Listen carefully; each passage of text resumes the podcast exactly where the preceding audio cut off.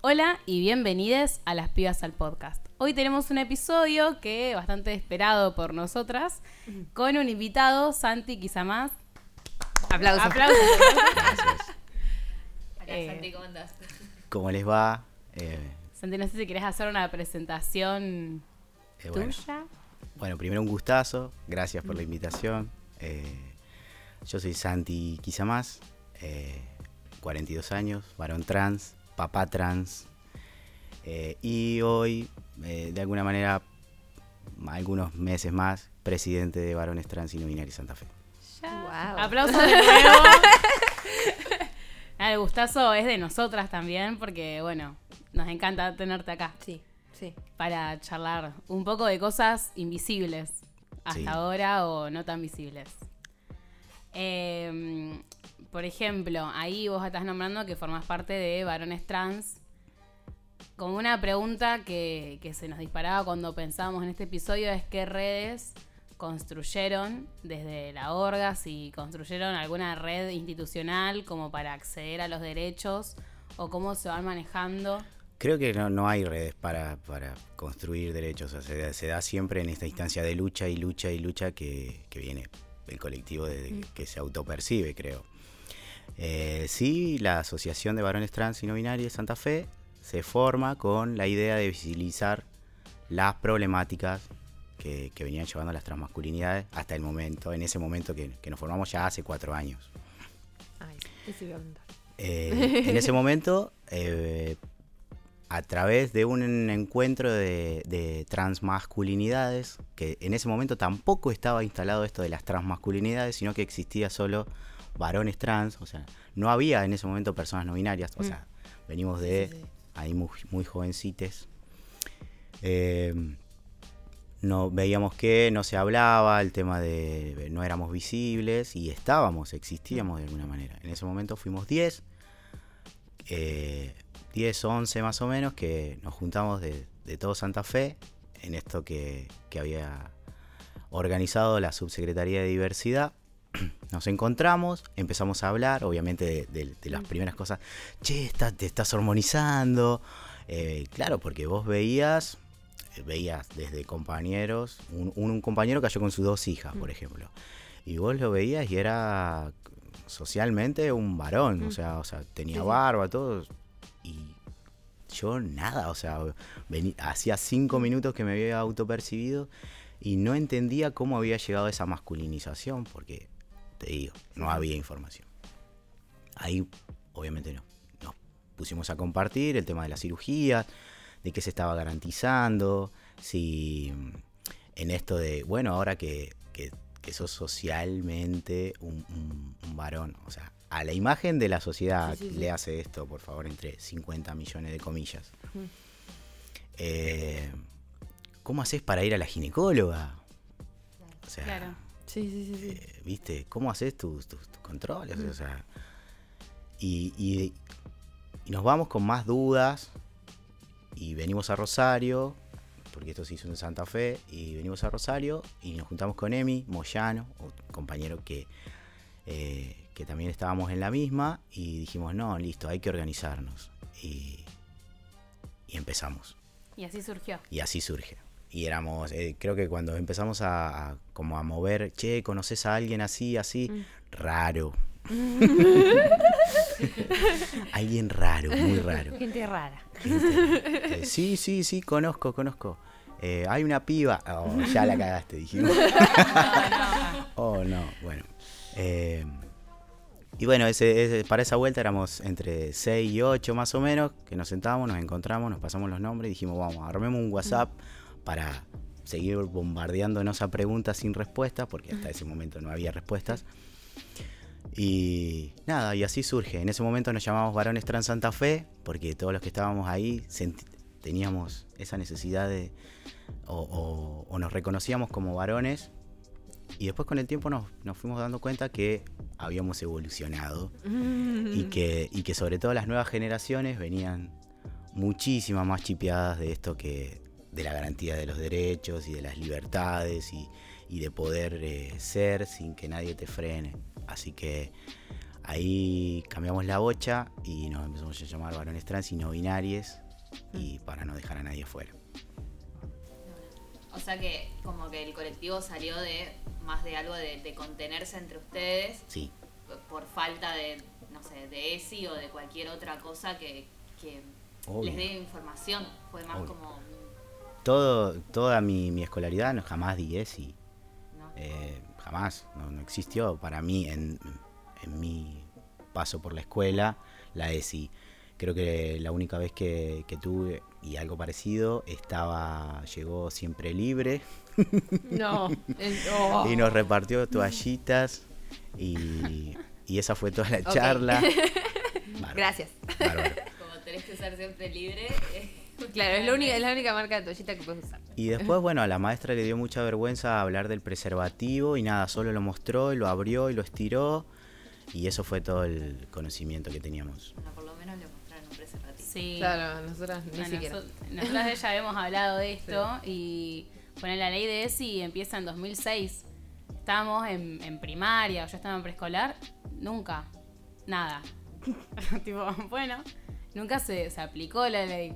No, No, no, y hasta, hasta el día de hoy no sucede. Y cuando sucede, eh, a, a los pibites más chiquititos, que son los que empiezan a reconocerse como el cuerpo, es recontra binario. sí, totalmente. O sí. sea, es, Sí, sí. eh, tendréis que reconocer estos. Está el, el póster de la nena y el póster del nene y, y ya. y listo.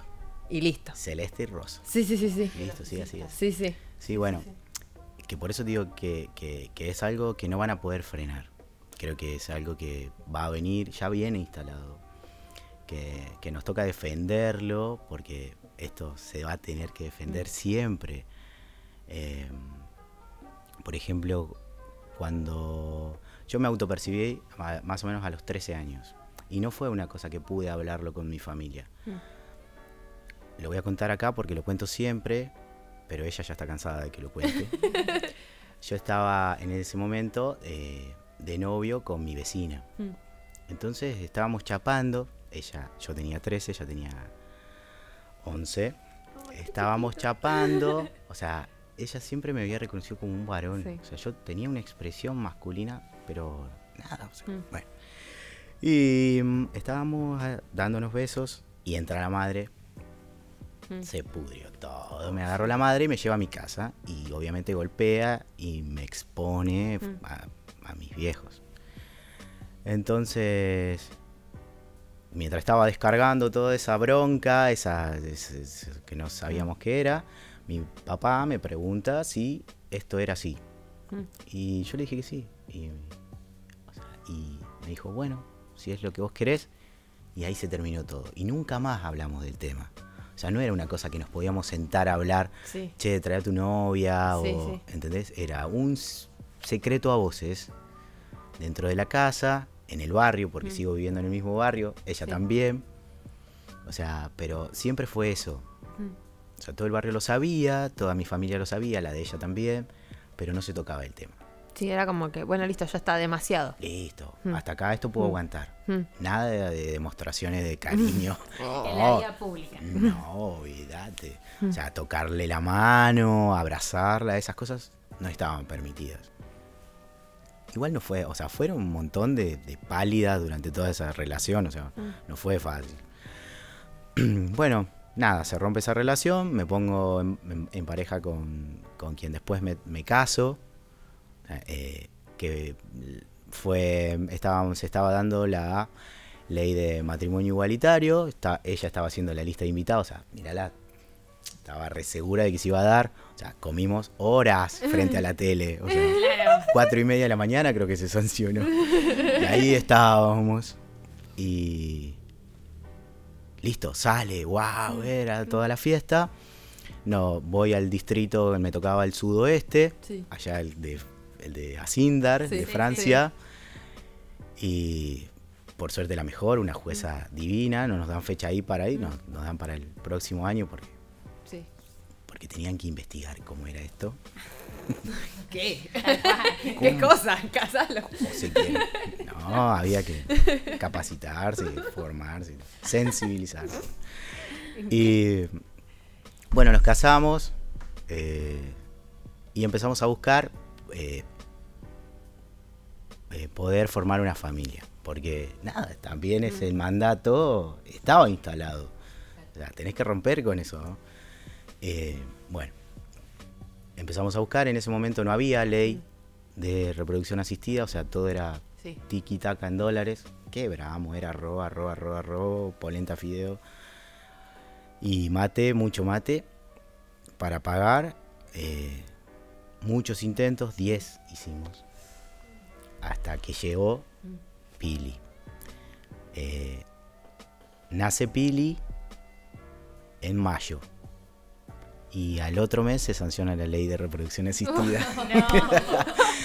Qué bueno, pero, pero nada, igual fue, celebramos muchísimo, pero, pero bueno. En ese, de una ley a otra, está la de identidad de género, eh, en esos años, en el medio. Pero claro, veníamos, yo venía tan, tan castigado con esto de, de la familia, en, en ese, en ese, en esa lucha se, perdemos un embarazo, eh, y nada, vos te postergás, Sí. porque Claro. porque lo dejás para otro momento, o sea, ya sos, o sea, porque eh, nada, yo era parte, de- o sea, yo me sentía, yo no necesitaba un documento en ese momento, no necesitaba nada.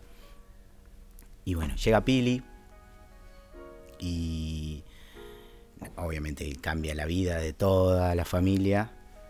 Y yo era papá para Pili porque por esta concepción Sí. que hace Disney, eh, no, que hizo ella, de que bueno, mamá era quien me tuvo en la panza, Sí. me dio la teta, Claro.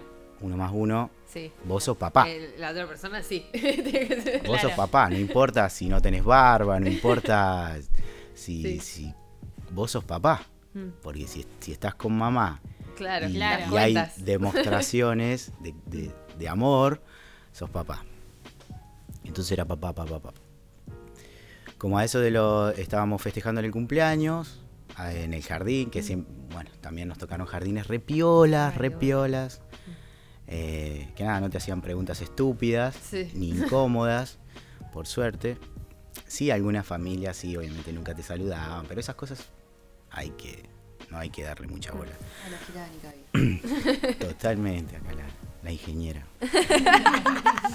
Me quedé en serio. Y estábamos eh, celebrando el cumple de Pili en, en la escuela, en el jardín, y la, la seño era papá, papá, para acá. Sí. Pili cumple en mayo, o sea, Sí. era ahí cerquita. Papá, papá, papá. Eh, fuimos con la torta gaseosa y tal. Y un nenito que estaba ahí Sí. no dejaba de mirarme, pero fijo, ¿viste? Esas miradas. Que vos decís, tenés cuatro años y me mirás así. Y no, Salí. y yo estaba súper incómodo, pero realmente me sentí muy incómodo de la mirada de, de- de esa criatura. Y dije, yo a este pibito no le vendí que era papá. ¿Entendés? Yo, Sí. O sea, con los otros, sí, papá, servime gaseosa". Ah, Y este no, viste, este me miraba así como que... Y yo me fui muy incómodo de ahí, porque si yo, yo pensaba, digo yo, eh, yo antes de, de- de autopercibirme varón trans, eh, mi identidad era de padre. Claro. Yo me había reconocido padre antes. O sea, desde el momento que, que vi la ecografía que ella estaba bien, yo era papá. Entonces, no, ya no necesitaba otra cosa. Esta, esta personita me pone en esa, me interpela con su mirada y me Sí. pone en esa, en esa posición de, che, ¿y si yo dejo de ser papá para ser mamá? Mm. O sea, para ser la otra mamá. Claro. O sea, la sociedad iba, porque ella iba, iba, no iba, no íbamos a poder frenar que creciera y que se vinculara con un montón de gente que tal vez le digan, no, vos sabés que no es tu papá, es tu mamá. Entonces dije yo, eh, wow, mi, mi círculo glorioso Sí. Te, te- te puso una burbuja. eh, se rompió. Claro, que un niño con su mirada te la reventó. Se rompió y me puso a pensar en eso. Mm. Y, y en que iba a tener que dar ese salto que, que había postergado, que tal vez por, por, por miedo, por vergüenza, Sí. eh, por un montón de cosas que, que- te empujan, eh, no había atravesado.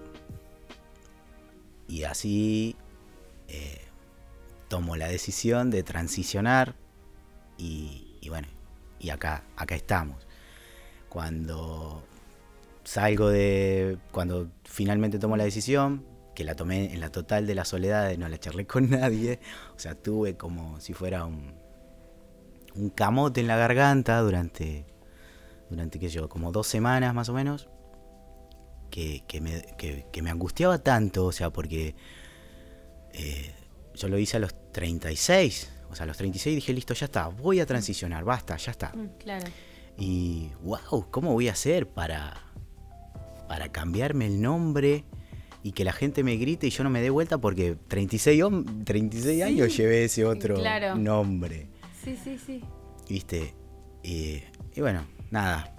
Le dije, con Pili jugábamos a que siempre jugábamos estos juegos de roles. Mm. Ella siempre era la princesa y yo era quien salvaba a alguien. Mm. Entonces le dije, poneme un nombre. Porque siempre voy a ser Sí. el mismo. Sí. Y ella me eligió Santiago y, y ahí Quedó. Ay, me encanta. ahí quedó Santiago y no importa si me gustaba, si, si ya no me gustaba, si era largo, si no pegaba con el apellido.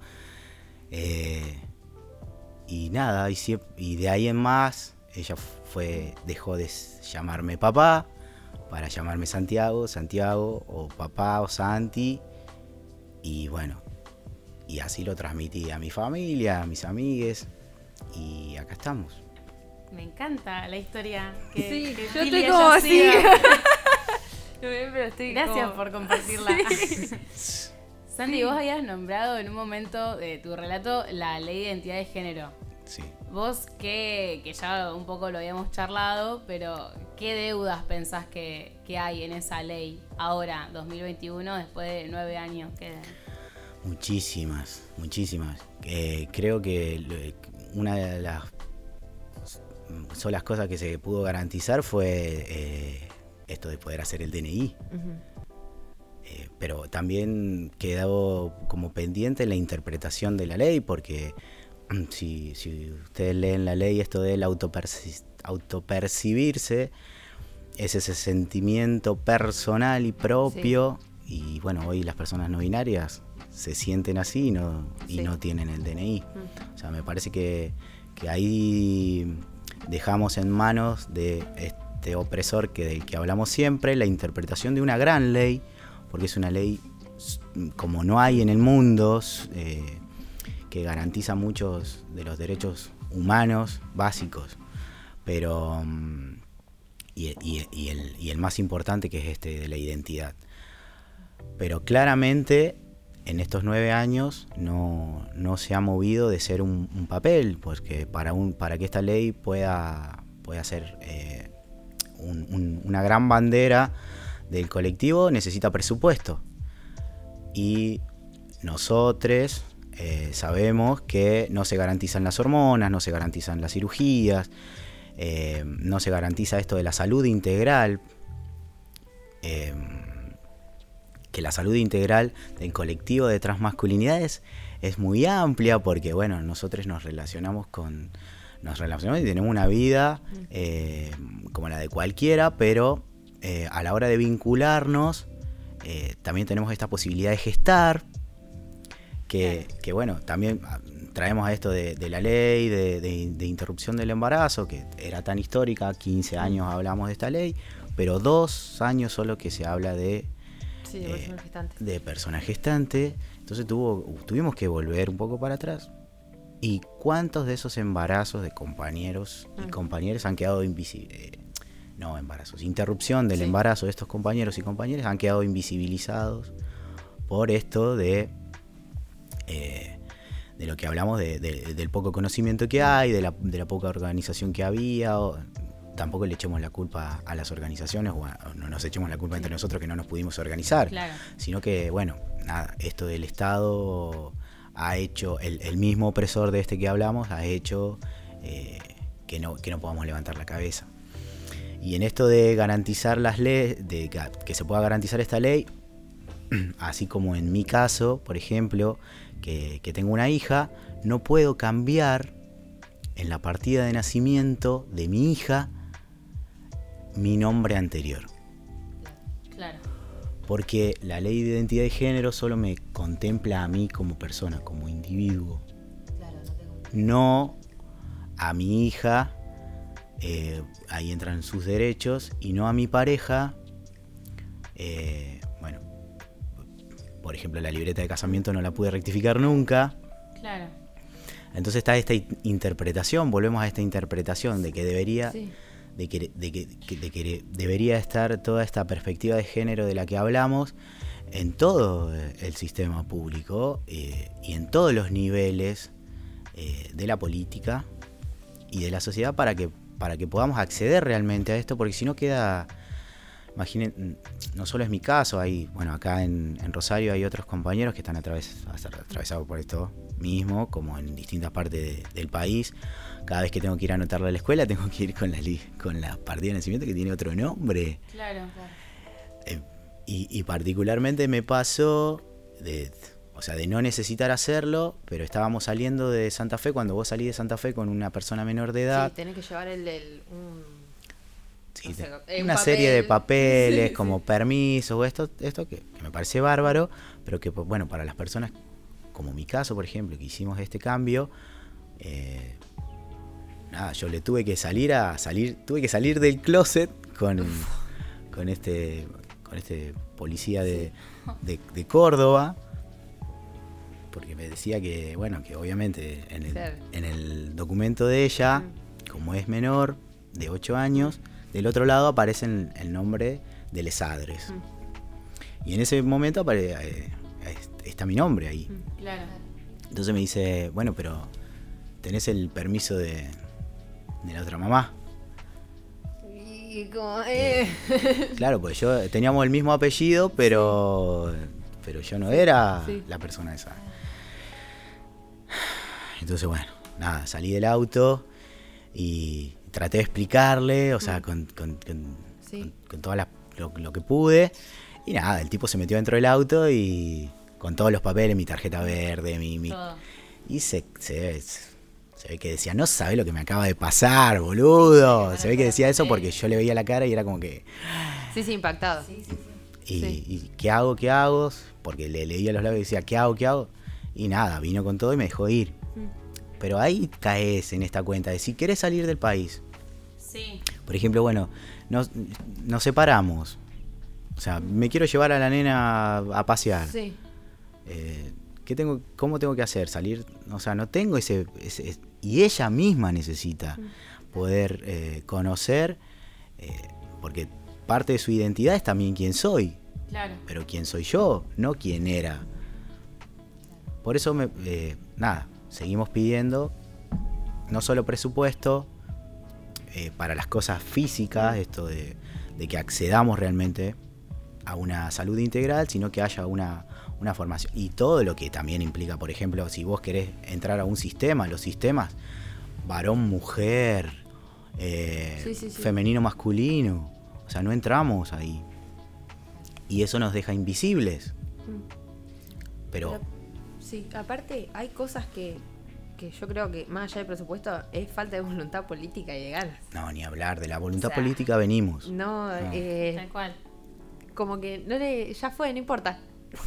como que Eh. está totalmente como que me pasa por un costado. Esto que vos decís, yo con el, con un desconocimiento terrible de las leyes, pero digo, no creo que sea tan difícil No. cambiar esas cosas No. después de una tremenda ley de identidad de género. Como que, ¿y por qué no sucede? No, porque entran los prejuicios, porque, porque no tenés la necesidad, o sea, es esto de la interpretación, pero también le pasa en otros ámbitos de la ley. O sea, vos, vos tenés una ley ahí escrita durísima, con letras o palabras súper rebuscadas.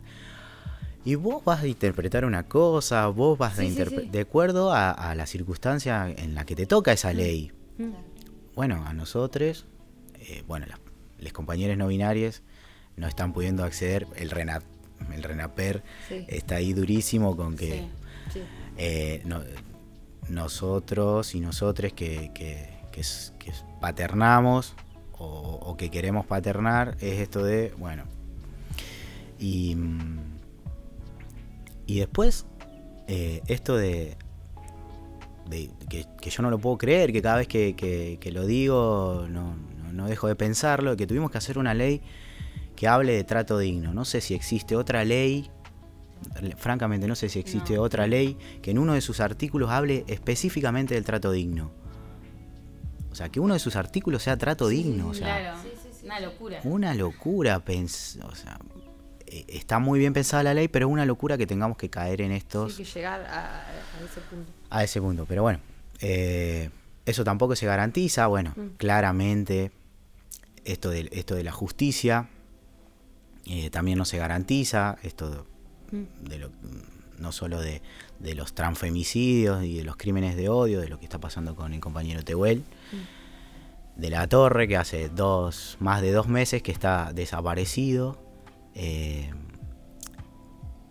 que hay dos personas detenidas, que hace dos meses que no hablan, que de alguna manera eso deja evidente que la violencia hacia el colectivo y la invisibilidad y la poca preocupación de la justicia para tratar estos temas es muy grande. Entonces, obviamente, obviamente es una deuda, es- una gran ley, pero es una deuda de, de, de- de nueve años de haber celebrado esa ley, eh, porque mucha gente dejó la vida, bueno, eh, en esa ley. Sí, sí, sí.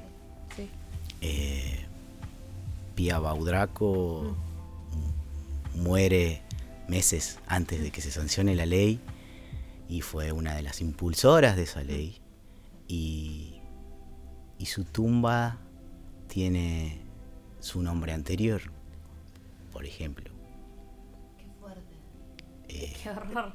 su, Sí. su certificado de defunción, toda su documentación, porque la ley no se había sancionado.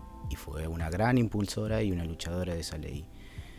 Entonces, entonces tenés que como que hacer un para atrás muchísimo y, y sin voluntad política que, que vuelque presupuesto a esto, nos quedamos en, en- en esto de, de- sí, los grandes anuncios rimbombantes, esto lo- el cupo a nivel nacional, que, que todavía tampoco en ninguno de los organismos no entró nadie, entraron algunos compañeros en el Banco Nación, pero no así, eh, no así en PAMI, no así en. AFIP, no así en ANSES, eh, que ahí estamos hablando de muchas personas, le estarían salvando la vida a muchísimas personas del colectivo, eh, teniendo la oportunidad de acceder finalmente a un trabajo formal, que, que- que te da una obra social, que te, que te da un, un seguro social, y, y- y esto, que a mí me lo dio, porque yo recién este año entré a trabajar por el cupo laboral de la ciudad de Rosario, que es la, la posibilidad de prever y proyectar a futuro. Yo siempre fui un sí. emprendedor. Sí. Y para las personas que emprendemos, nada, es el día a día. O sea, no podés cual. pensar a futuro porque no sabes qué va a pasar. Mirá pandemia. Sí, sí, O sea, sí, sí. Claro. Yo hacía letras con luces para eventos. Mm. Claro, ay. Chao. Durísimo, durísimo rubro el que, el que elegí. La cultura. Totalmente, bueno, se habían terminado las ferias porque hacía ferias, iba para todos lados con mis, con mis cosas. eh, y nada, o sea, estaba todo. Bueno. Eh, pero es esto: el cupo laboral a nivel provincial, ya hace un año y pico que se sancionó, se reglamentó, todavía no se, ya, ya se cerró la inscripción, 350 personas aproximadamente eh, se anotaron para el cupo, pero todavía no entró nadie. Eh, fue una lucha mm, que dio el colectivo muchas veces, o sea, eh, tuvo que muchas veces rechazada, se había, muchas veces se cayó la ley y hu- hubo que volver a presentar y cada vez se, se intentó mejorar hasta que, bueno, finalmente salió eh, y ya hace, creo que en el 2019 salió porque la, la aprobó Lifchi, la reglamentó Zuckerman y bueno, ahí estamos todavía esperando que entre una persona, o sea, Claro, o sea, se, se aprobó en 2019, antes de la pandemia. Sí. Y tuvieron toda la pandemia, que quedó una situación muy complicada en todos los aspectos y más en el laboral, y no entró nadie. De uno de, de uno de los colectivos más vulnerados de la sociedad. O sea, que, y, y de un colectivo que no estamos hablando de que somos, no sé, 200.000 personas. Claro. Alrededor de 1.500 hicieron el cambio registral. O sea, 1.500 para toda la provincia somos nada. Aparte pienso que esto, ponele, en Rosario, en Santa Fe, en las ciudades grandes. En un- en- no quiero ni imaginar en un pueblo, en una ciudad un toque más chica que Rosario. O sea, Sí, bueno, eso de alguna manera hizo que el colectivo migrara. Claro. Eh, compañeros y compañeras que en localidades sunchales. Anda a ser Ajá, trans en en Sunchales. sunchales. Sí, sí, anda a pedir el cupo a, a la MUNI, no sé si tiene MUNI, a la, no sé, a la comuna de Sunchales. Bueno, Pame siempre cuenta una anécdota de que cuando fueron a dar una charla sobre diversidad sunchales, no sé si el de intendente, el jefe comunal, que yo que dijo, acá no hay nadie. Bueno, ¿Viste? Sí. Eh, y bueno, así, listo. Bueno, ah, listo. Ah, me voy, no, no, pero acá ahora no tenemos, vuelvo. así que... No, acá esa gente no. Claro. No, no. No, bueno, en un montón de localidades se dio esto del cupo y por hay mm, localidades donde nunca se aplicó, hace lleva dos años aprobado, reglamentado y nunca entró una persona. A veces en estas localidades entra una o dos personas, porque hay un porcentaje, Claro, sí. eh, por ejemplo, Capitán Bermúdez, una persona tiene que entrar. Entonces, ¿qué hacen? Las personas trans de ahí migran. Sí. Claro. Y sí. acá, tener una oportunidad de que, de que el cupo te toque acá. Y por cuestiones laborales, porque, porque siempre en, en- en localidades así tan cerradas eh, no podés ser, o sea, por las violencias mismas, de- Sí, por sí. ejemplo, en Galvez Ciudad. O sea, tenés que ser trans en Galvez Ciudad. Es muy violento Galvez. O sea, bueno, y de eso hay un montón. Por ejemplo, compañeros y compañeras antes de la pandemia se venían a estudiar acá. Entonces, ¿qué sé yo? Se alquilaban una pensión, se amontonaban tres, cuatro, listo, acá soy. Porque no estoy allá. Sí. Claro. Y acá soy Pablo. Acá soy Pablo, viste, me he visto así, todo. Y te llama tu familia y bien, bien, acá estoy, bien, bien, bien.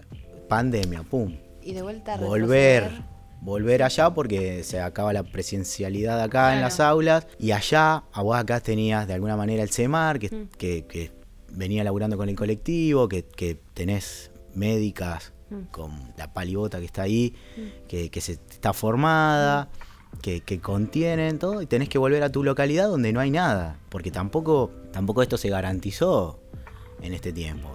Nace, mm, eh, venimos, este, este, esto de, de- de poder pelear por, por nuestro derecho y, y que nosotros tengamos la voz y que el Estado nos reciba y todo eso, es muy joven Claro. relativamente. Si no, si no encontrás eh, un receptor o una receptora dentro del Estado que, que facilite estas cosas, no llegás nunca. No.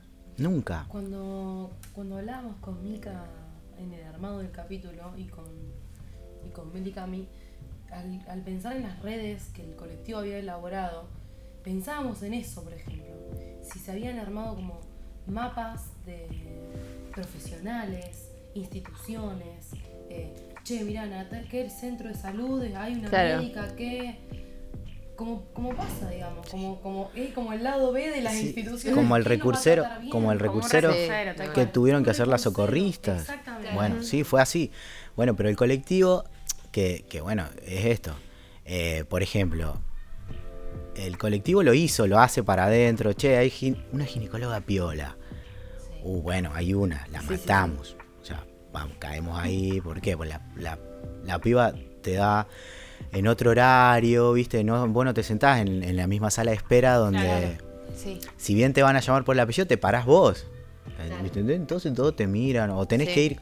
A mí me ha pasado, sobre todo al principio, de que iba con mi hermana. Claro, y entra, eh, sí. Y entrábamos los dos, ¿viste?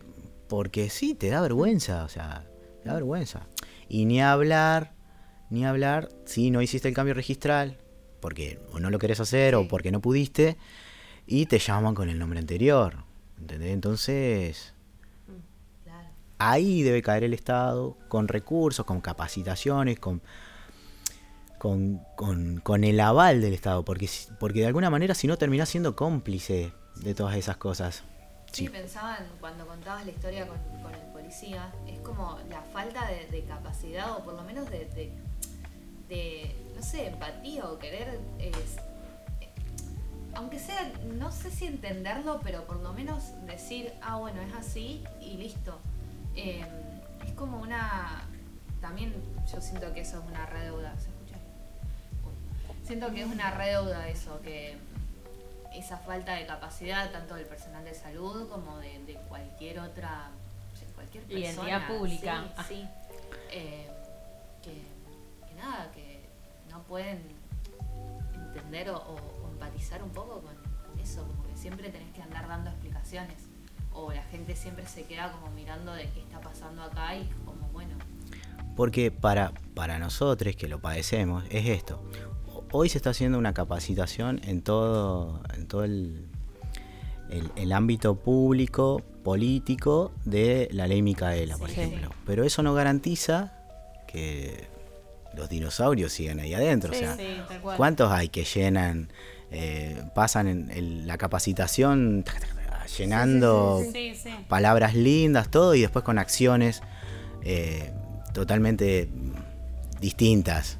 Bueno, esto también se da mm, en los ámbitos de salud, donde por más que vos caigas y le digas, bueno, mira, no, tenés que respetar esto porque eh, este colectivo, esto que vos considerás súper raro, tiene una ley, Claro.